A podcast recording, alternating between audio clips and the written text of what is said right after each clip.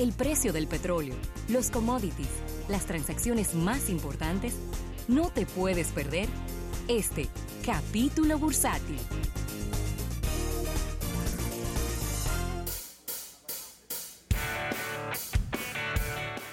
Bien, y vamos a dar las gracias a nuestros amigos del Banco Popular. Banco Popular a tu lado siempre. Bueno, Rafael, pero muchas informaciones para compartir con el, con el público de, de este programa, Así es. Almuerzo de Negocios. Y mira, no es que nosotros estemos obsesionados con este tema, pero es que es un tema que yo diría que muestra de una manera inequívoca una tendencia en los Estados Unidos. Y esa tendencia es preocupante.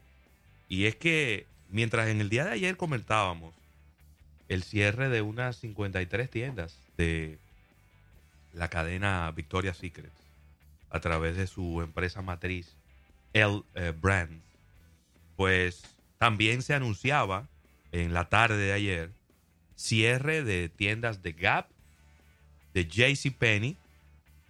En total, en total, se anunciaron 300, 300 tiendas estarán cerrando en los próximos días. ¿Cuántas? 300 tiendas. Eh, en el caso de las tres, el mismo caso, el- la misma situación. Están reportando caída en las ventas dentro de sus tiendas durante el cu- cuarto trimestre del año, lo cual es completamente absurdo y hasta increíble, porque es el periodo en donde normalmente se venden más ropa, se venden más eh, lo que tú quieras, ¿Y dónde, porque es la temporada de, de- de fin de año. donde los números pasan de rojo a azul. Sin embargo, eso no ha ocurrió. sido. En este año, en este año, eh, se estarían cerrando unas 4.500 tiendas en total, porque a eso tenemos que sumar. Sí, porque tenemos que sumarle las 2.000 y pico de tiendas que, que anunció que está, estará cerrando eh, Payless. Mira, y es increíble cómo... 2.000 y pico nada más de Payless. Sí. En- entre estas son 300 y ya otras más. Bueno, Tesla anunció que estará cerrando la mayoría de sus 378 tiendas. Tesla. Tesla. Que estaría cerrando la mayoría de sus 378 tiendas. Bueno, vamos a pedir los Eh. carros por, por, por Instagram entonces. O, por, o, o escribirle directamente a los Musk. Ellos, a, a ver, yo entiendo que quizás el modelo de la tienda para vender vehículos, en donde no está el vehículo ahí y donde tú no te lo puedes llevar montado, Sí, eso, es un absurdo. eso está raro. Eso es un absurdo. Sí, Porque ¿a qué tú vas a ir a la tienda? ¿A qué tú vas a la tienda? A verlo. Mira, mira lo que lindo No el porque, carro. verlo, no, porque verlo ya es. Tú vas a un showroom. Está bien, pero ya. fuiste, lo viste, qué lindo. Déjate mil, dos mil, tres mil dólares aquí de, No, no, de down payment. No, no, no. Y dentro de un año hablamos. No olvídate de eso. ¿Por qué sentido tienen? Entonces, eh, está complicado el, el ambiente del retail. Mire, la dinámica estadounidense es una dinámica económica, pudiéramos decir, en- en- envidiable. ¿Por qué lo digo? Porque a pesar de todos estos problemas con el tema de todo el cierre de estas tiendas importantes en Estados Unidos en los ámbitos de retail, eso no ha afectado de manera directa lo que son los porcentajes en términos de desempleo. El desempleo se mantiene bajo en Estados Unidos y es un país tan grande eh, económicamente y tan fuerte que esto hubiera ocurrido en otro país y no lo aguanta. Este cierre de todas estas tiendas en, Eso es verdad. en Estados Unidos. Solo un país con la robustez económica de el grande del norte, como los llaman muchos, puede aguantar el cierre de tantas tiendas. Un país mediano no te aguanta ni la mitad del cierre de tantas eh, de tantas tiendas de retail, valga la redundancia. Así que una dinámica económica eh, eh, robusta en los Estados Unidos, porque en otros ámbitos se estuviera hablando inclusive hasta, hasta no, no, pero- de temas feos, hasta de hasta de cambiar gobiernos, ¿eh? No nos llamemos engaños con el No, estuviera hablando de una crisis. De una cri- crisis, por Una supuesto. crisis de empleo, porque vamos a ver. Vamos, hable- hablemos, hablemos con números. Sí. Estamos hablando de unas do- cuatro mil Cuatro mil tiendas. tiendas, hablaste. Cuatro mil tiendas. Sí. Es de cada tienda de esa, vamos a ponerle un promedio de 10 empleados. Para ser conservador. Para ser conservador, Porque de ¿eh? repente en una tienda de Tesla, usted lo que va a encontrar son dos o tres empleados. Sí, Pero que en una tienda de JCPenney fácilmente hay 50. exactamente. Entonces, cuando tiremos el promedio, en una tienda de Victoria's Secret debe haber Sí. 5 o 10 empleados, no más de ahí, dependiendo del tamaño. En un Starbucks son muy pocos también. ¿Entiendes? Hay- Pero que hay cuando tú te pones a tirar y le tiras ese promedio, ¿de cuánta gente que estamos hablando? Sí. Que de entrada van a perder su trabajo, que para dónde van. Hermano, va a perder su trabajo que va. No, no nos llamemos engaños. Esto no es de que, que te vamos a reubicar en. Te vamos a reubicar en, en que no- yo dónde. ¿y a No te, vamos a te reu- no te vamos a reubicar en ningún lado. ¿Y a dónde? Usted va para su casa. Y a pedir ayuda por desempleo y a solicitar empleo en, otros en otras tiendas. Pero es que el mundo del retail se está achicando. Exactamente. Esa es, e- esa es la, la vertiente al final. El mundo del retail se está achicando. Y se está llevando de encuentro una dinámica económica importante porque estamos viendo plazas, inclusive, que están al borde o desapareciendo. Ajá, ¿y cuántos de los mall? Estados Unidos. Pero- Mall, pero las mira. Yo invito al público Ay, a que vea un documental que, que vi también. Yo no recuerdo ahora si fue en, en HBO o en Netflix. Eh, un documental que habla de los malls abandonados. Sí, los malls abandonados. Hay, en este, en, en- desde hace ya unos dos o tres años, se está experimentando un fenómeno en los Estados Unidos que es el de los malls abandonados. Malls enormes que en su momento tuvieron éxito, que luego por razones demográficas, geográficas, de planeamiento urbano, la gente se empezó a mover de ahí. Ciudades que eran muy prósperas y que de un momento a otro dejaron de ser prósperas y los malls tuvieron que cerrar. Y esos son elefantes blancos Así fue. cogiendo polvo, donde viven inclusive eh, personas sin casa. Sí. Y, y no estamos hablando de un centro comercial. No, ni de 10 ni de 20. De, do- de mil, de dos mil metros cuadrados. Estamos hablando de, de centros comerciales, señores. Súper importantes. De 500 mil, de, de 200 mil metros cuadrados. Porque que tú sabes que en Estados Unidos no se construyen centros comerciales de que, de que de cuatro pisos ni de cinco pisos. Son muchos metros cuadrados en un solo nivel. En para que la gente no tenga ni que, ni que subir escalera. Y, y lo que estamos viendo en la industria del retail es preocupante. Y yo vuelvo y repito, y no quiero ser tampoco ave de mal agüero, pero yo creo que los detallistas en la República Dominicana debieran de empezar a verse en ese espejo.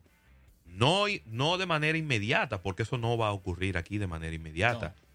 Pero dentro de unos 5 o 10 años pudiéramos tener un efecto parecido aquí en la República Dominicana. Porque es que el tránsito, Rafael, no te deja moverte. Bueno, yo como, como, como parte del, del mundo del retail en la República Dominicana, si yo fuese em- empresario de este sector, a mí me encantaría compartir solo un poquito de la factura que tiene Amazon anualmente en la República Dominicana. Es Claro. decir, ¿qué quiero decir con esto? Cuando me refiero a la factura de Amazon anualmente, a la factura de la compra online que realizan los dominicanos. Claro. Que eso va bastante lejos ya. Por eso es que ustedes ven en la República Dominicana toda esta proliferación de couriers que están Pero ya como acá. los colmados en cada esquina. Sí. Esto no lo digo por mal, sino porque No. es necesario tenerlos en cada esquina porque las personas están comprando ya a- eh, eh, de manera normal en lugares como eBay y como, y como Amazon. Entonces yo siendo empresario, a mí me gustaría compartir este bienestar que tiene Amazon con compras a través de la web y no sencillamente obligar, eh, hacer de costumbre que el consumidor vaya a mi, a mi lugar de expendio. Claro. Además de que es mucho más económico y mucho más conveniente una expansión digital Es que una expansión física. Tenemos llamada sobre el tema, Rafael. Buenas. Sí, saludos, buenas tardes, ¿qué tal? Ravelo y ¿Cómo otro amigo. ¿Cómo estás? Bien, bien. Fíjate, lo que quiero aportar ahí es que Amazon ha tenido un auge tan fuerte en nuestro país, además del mundo, Sí. por el hecho de que en nuestro país hay un problema con la calidad y el producto. Tú vas a comprar algo y te lo quieren vender a un precio muy elevado. Y cuando tú vas a Amazon, tú tienes un producto de mayor calidad por un menor precio. Entonces, afortunadamente tenemos algunos esa opción, pero el problema es que los empresarios no están poniendo atención de que están abusando del consumidor y ese se está moviendo a otro esquema. Sí. Yo te, Bueno, gra- gracias eh, por tu eh, llamada. Es un, Yo- tema, es un tema de discusión, Raúl, y disculpa, porque Claro, Por lo ejemplo, que pasa es que yo no le quiero quitar razón en lo que él dice, pero además, además, también tenemos que pensar que no es lo mismo desde un almacén mandar un paquete a un correo que tú tener una tienda donde tú necesitas construir la tienda o rentarla. Necesitas pagar luz. Necesitas tener aire acondicionado y climatizarla. Necesitas pagar Empleados. empleados. Esos empleados necesitan pagar impuestos por ello. Luego entonces viene, tiene que pagar impuestos sobre la renta, tiene que pagar el anticipo, tiene que pagar seguro médico, tiene que pagar eh, ITEVI, tiene que... Cuando, cuando tú te pones a ver, ese, cuando la mayoría de las mercancías que se venden aquí en nuestras tiendas, o vamos a decir no la mayoría, una parte de la mercancía que se vende tiene que venir importada.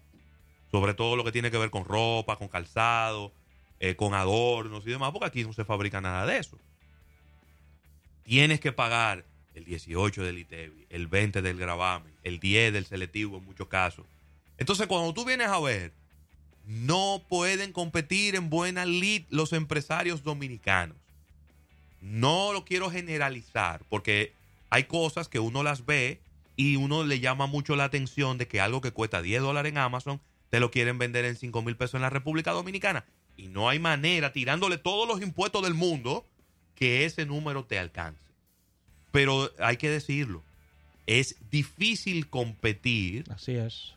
Cuando la mayoría de las cosas tú las tienes en contra. Esa empresa que para poder dar un servicio continuo tiene que tener una planta eléctrica, tiene que tener un inversor, tiene que pagar seguridad, tiene que tener un tinaco porque no hay agua, tiene que tener una bomba. Es decir, sí, es verdad, hay empresarios que se le está yendo la mano y que quieren ganar demasiado dinero con la mercancía. Pero hay otros empresarios que definitivamente que no pueden competir. Y ojo, le doy la, la información al, al, al oyente de que el tema de que los productos en Amazon son baratos y de excel la calidad no está en discusión, sino que son baratos es totalmente relativo. ¿Por qué? Porque yo invito a nuestro oyente a que visite AliExpress, que visite Alibaba y que compare los precios y se dará cuenta que Amazon tiene precios muy por encima que eh, de Claro. productos similares de igual, de igual, de igual marca y que la diferencia entre precios es bastante grande. Claro, si tú vas a hacer un pedido por AliExpress o por Alibaba, debes tener la paciencia de unas tres semanas a un mes que te llegue. Y tiene que pagar un flete un poco más Y caro. tiene ¿no? que pagar un, un flete un poquito más caro, es cierto, pero al final del camino la diferencia en precio es bastante. Yo he visto cosas Sí. que me cuestan 3 dólares en AliExpress y en Amazon están en 12 dólares. Pero también hay mucha, también hay, hay mucha displicencia empresarial. ¿Por qué?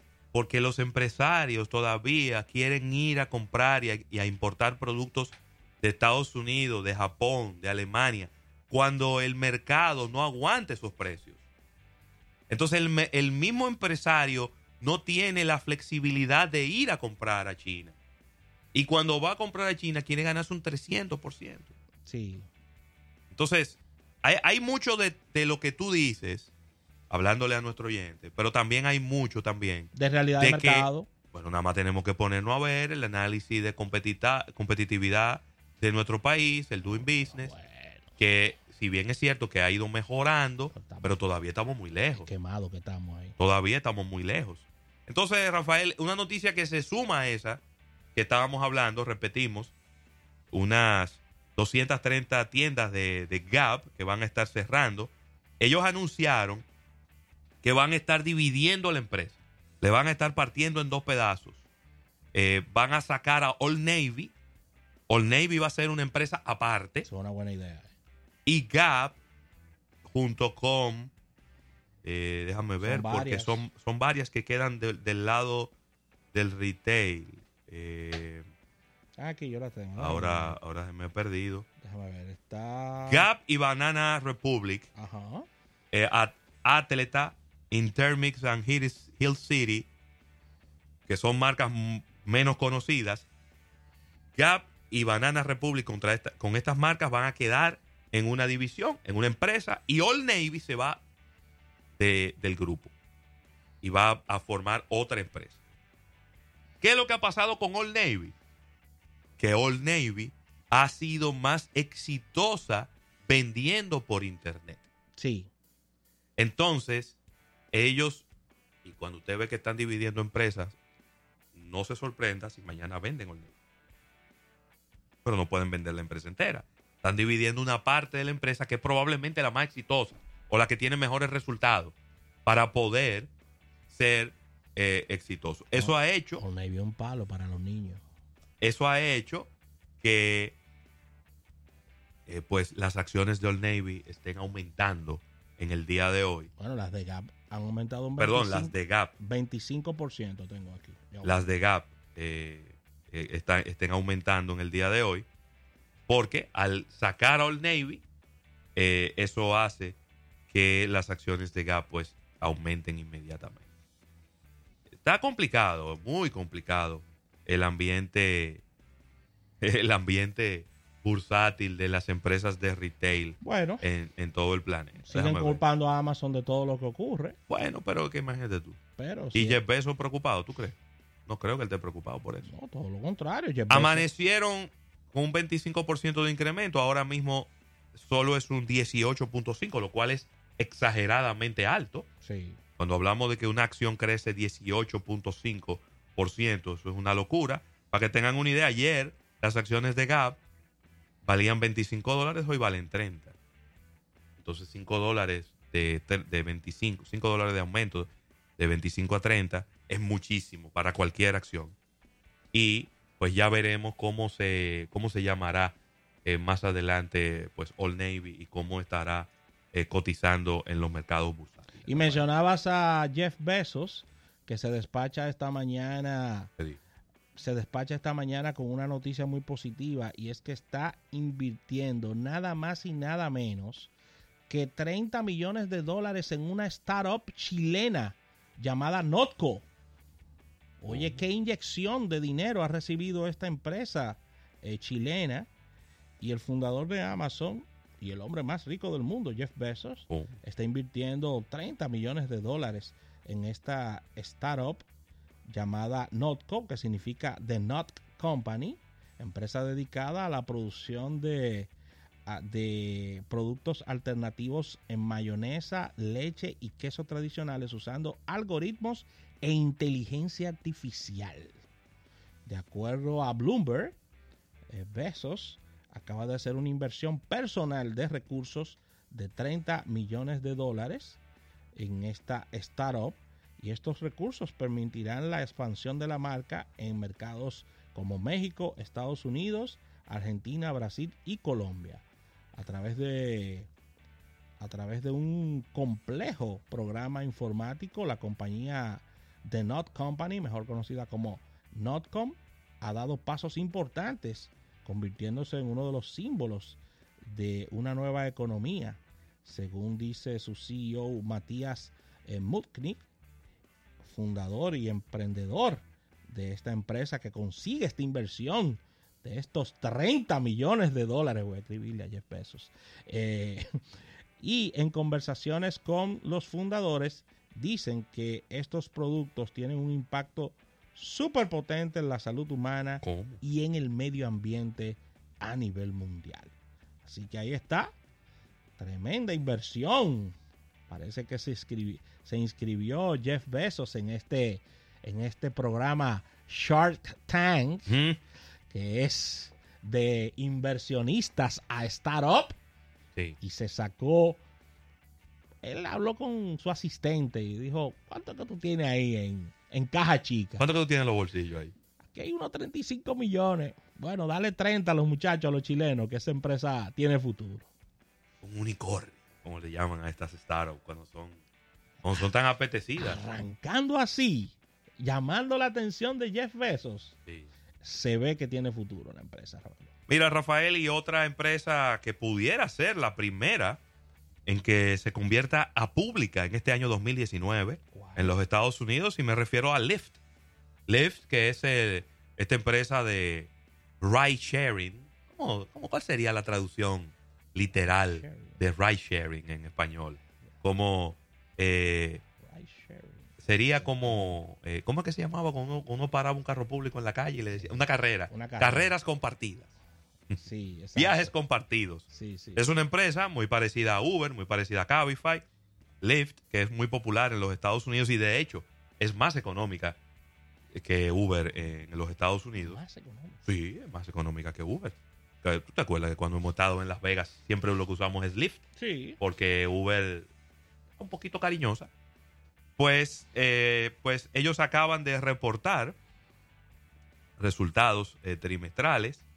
Ellos reportaron, bueno, tengo por aquí, lo, lo- ellos tuvieron una pérdida neta de 911 millones de dólares, un incremento del 32% por, desde el 2017. Tuvieron ingresos totales por 2.200 millones de dólares, el doble de lo que tuvieron en el 2017 y eh, pues 8.100 contrataciones. Es decir, 8.100 viajes hizo el Lyft en los Estados Unidos, Rafael. Pues ellos eh, eh, ya han depositado los documentos para convertirse en empresa pública y ellos esperan que inmediatamente se abra el Initial Public Offering, pues la empresa se valore entre 20 mil y 25 mil millones de dólares. ¿Entre cuánto? 20 mil y 25 mil. El ticker que utilizaría en Nasdaq sería asimismo Lyft, L-Y-F-T. Y en este momento dice el Lyft que tiene el 39% del mercado de los Estados Unidos. Wow. 39% eh, del mercado. Eso es, eso es peleando caco a caco. Sí, bueno, es un 60-40, porque además de Uber, que Uber y Lyft que están en Estados Unidos. Son esas dos las más fuertes. Así que ahí está, excelente esta información. Aquí tenemos los precios de, de los combustibles, Ravelo, ¿Vale? en República No, Dominicana. que No sé, no, sé no sé si ponerme contento o triste que tú lo estás diciendo así con esa emoción. Ay, Dios mío, sí, que la emoción es bastante negativa, ya que los combustibles estuvieron subiendo entre 1.64 con 10, O estarán subiendo. o estarán subiendo. Sí, a partir, a partir de mañana. Sí, porque es que a partir de mañana aumentarán los combustibles, y aquí tengo la información completa, Sí. que aumentan cuatro, bueno, es que el petróleo ha seguido aumentando, porque está cerca de los 57 dólares el barril, y los combustibles, con la excepción del gas natural, estarán subiendo entre 1.64 con 10 durante la semana del 2 al 8 de marzo del año 2019 Arrancando marzo con doblar la pared. según esta resolución del Ministerio de Industria y Comercio y MIPIMES, que indica que los precios eh, se, ubica, que se ubican entre unos 57 dólares promedio el barril, los cuales han impulsado a que la gasolina premium se estará vendiendo a 221 pesos con 60 centavos por galón. Subió 4 pesos la gasolina, bueno, no salgo este fin de semana. Y la gasolina regular estará costando unos 206 con 30 centavos, aumentando 4 pesos. eh, con Cuatro. Le, pusieron cuatro de más. 4 con 10 le pusieron. Oye, me subieron más que las gasolinas premium, tenía tiempo que no veía eso. Y el gasoil regular está en 179,10, incrementando 3 pesos con 10 centavos. Y el gasoil óptimo está en 191, estará en 191 con 20 centavos, subiendo 2 pesos con 90 centavos. El Abstur estaría alcanzando 142,20 por galón, está subiendo 2 pesos. El querosén se venderá en 169,10, aumentando 2 pesos con 10 centavos.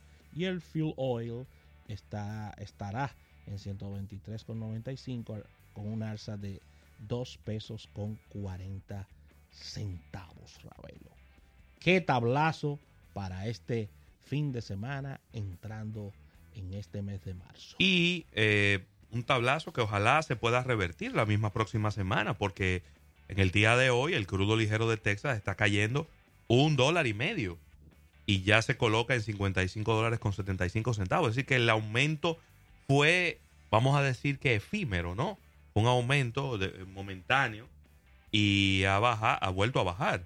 Igual el Brent, que baja un dólar con 60 centavos, se coloca en 64 dólares con 71 centavos. El gas natural, que aumenta 3 centavos y, ya está en 2 dólares con 84 centavos el metro cúbico. Mientras que el oro baja 13 dólares y se coloca en 1.300 dólares la onza de oro en el mercado internacional. Lo que respecta a los índices bursátiles de los Estados Unidos, todos positivos, después de que en el día de ayer habían tenido una baja sustancial. En el día de hoy el Dow Jones aumenta 61 puntos y lo coloca en 25.977. Fíjese que bajó de 26.000, que estaba en 26.000 el pasado martes. El Standard por 500 también bajó de los 2.800 y ahora está en 2.793 a pesar de que hoy aumenta un 0.33% y el Nasdaq 7.572 para un aumento del 0.53%. Así que los índices bursátiles tratando de recuperar parte de la caída de este año, perdón, de esta semana, pero no fue suficiente para recuperar la caída.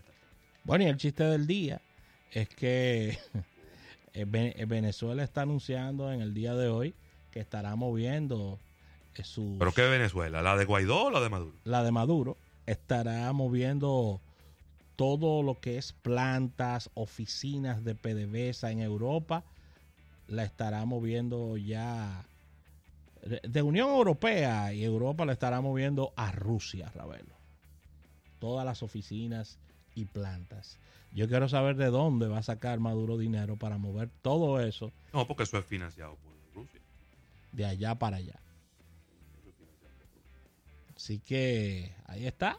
Con, complicado, complicado, complicado. Complicado eso. Y dice, dice Guaidó que va para allá, para Venezuela, va para Caracas.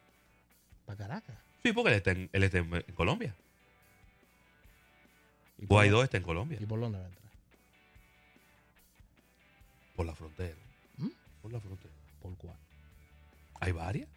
Por eso te Mira, hay una. te pregunto. Venezuela tiene frontera con Ecuador. Sí. Tiene frontera con Colombia. Con Brasil. Tiene frontera con Brasil. Tiene frontera marítima por el, por el Mar Caribe. Tiene frontera, es decir, aérea. tiene muchas opciones. También él tiene muchas opciones, ¿verdad? Pues sí, pero por donde mismo él salió. ¿Eh? Por donde mismo salió. Porque él estaba adentro y salió. Y son las mismas circunstancias cuando él salió que cuando él va a entrar. Yo creo que es lo mismo. ¿Eh? Es lo mismo.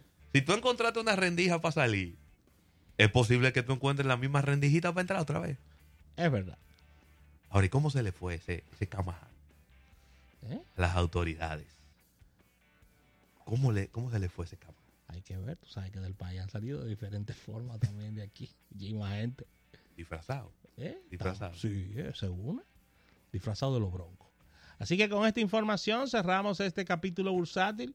Vamos a agradecer a nuestros amigos del Banco Popular. Banco Popular, a tu lado siempre.